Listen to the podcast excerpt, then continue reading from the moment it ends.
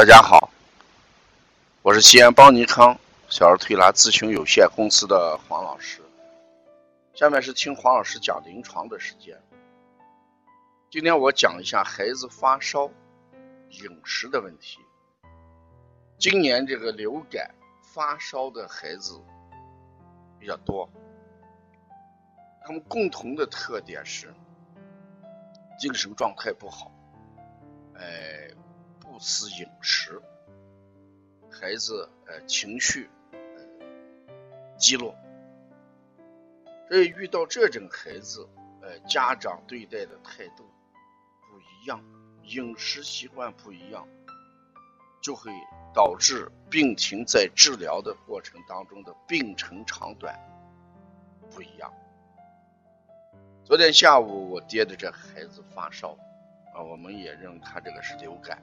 因为孩子这个九岁，还是妈妈抱着进来的，腿困腿疼，躺在床上情绪很大，脾气很大，啊，不让我们去推拿，但是他后面又提了一个，呃，非常这个让我们感觉到与他的病情不相符的一个要求，什么要求？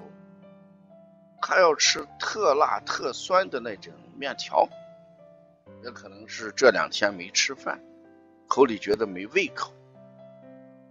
我说这个辛辣刺激啊，在发烧期间是不能吃的，他不行，辣的不行，非得让妈妈去给他买他经常吃的那一家面条，又酸又辣的面条。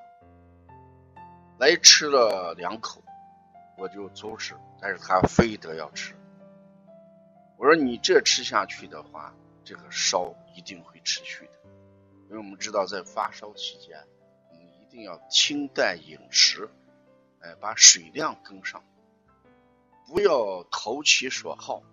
我们小孩两三天没吃，突然要吃，家长啊投其所好，买他过去呃没有发烧期间吃的那种重口味，这样一定会。延缓他的退烧这个时间。古人想的既肥甘厚腻，不光是我们平时要做到，就是平时我们吃饭的时候一定要既肥甘厚腻，更重要的是在得病期间，特别高烧期间，我们一定要清淡。只有你清淡，人体的主要精力。就不放在食物的消化上。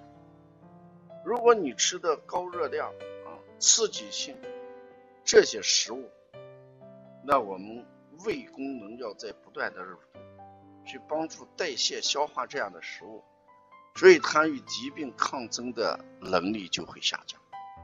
所以建议家长一定要在发烧期间清淡饮食，不要投其所好，一定给孩子要讲清道理。等疾病康复之后，啊，我们可以满足一下孩子平时的口味。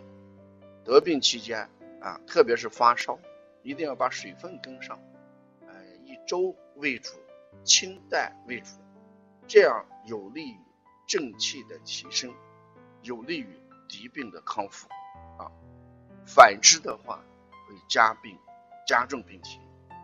有关发烧的饮食问题。在黄老师讲临床这本书里面，有大量的篇幅再去讲这件事情，希望大家呃可以看一看黄老师讲临床中孩子发烧呃如何改变饮食啊。要了解更多的一些资讯，你可以关注我们的公众号啊，也可以跟我们帮小编联系，关注我们最近的一些系列课程。谢谢大家。